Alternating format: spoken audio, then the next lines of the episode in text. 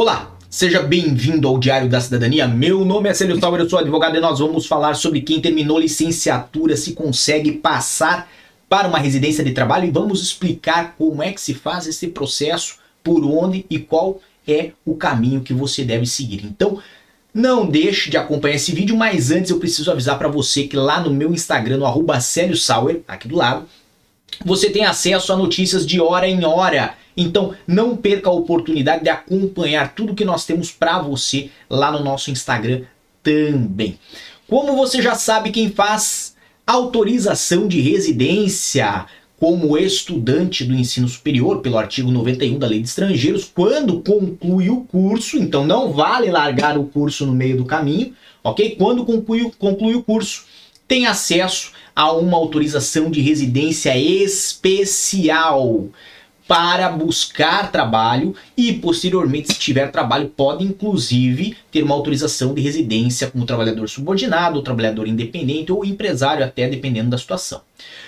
De um modo geral, essa autorização de residência se opera pela linha P do artigo 122. Esse artigo que traz lá no seu escopo o que está na tela de vocês. Então, que tendo beneficiado de autorização de residência para estudo em instituição de ensino superior nos termos do artigo 91 ou de autorização de residência para investigação nos termos do artigo 91b e concluídos, está bem claro aqui, concluídos, não vale largar no meio do caminho respectivamente, os estudos ou a investigação, pretendam usufruir do período máximo de um ano para procurar trabalho ou criar uma empresa em território nacional compatível com as suas qualificações.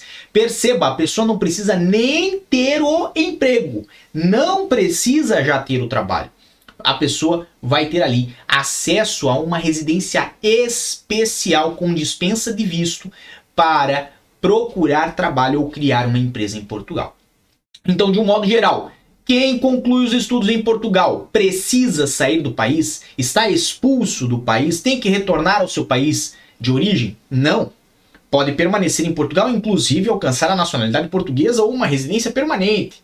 Ok? Tudo isso nas suas condições. Mas o que importa nos dizer é que tem acesso a uma residência especial prevista ali na linha P do número 1 do artigo 122, com dispensa de visto, ou seja, tem ali todo o acesso e abertura para, durante um ano, procurar emprego ou criar uma empresa em Portugal.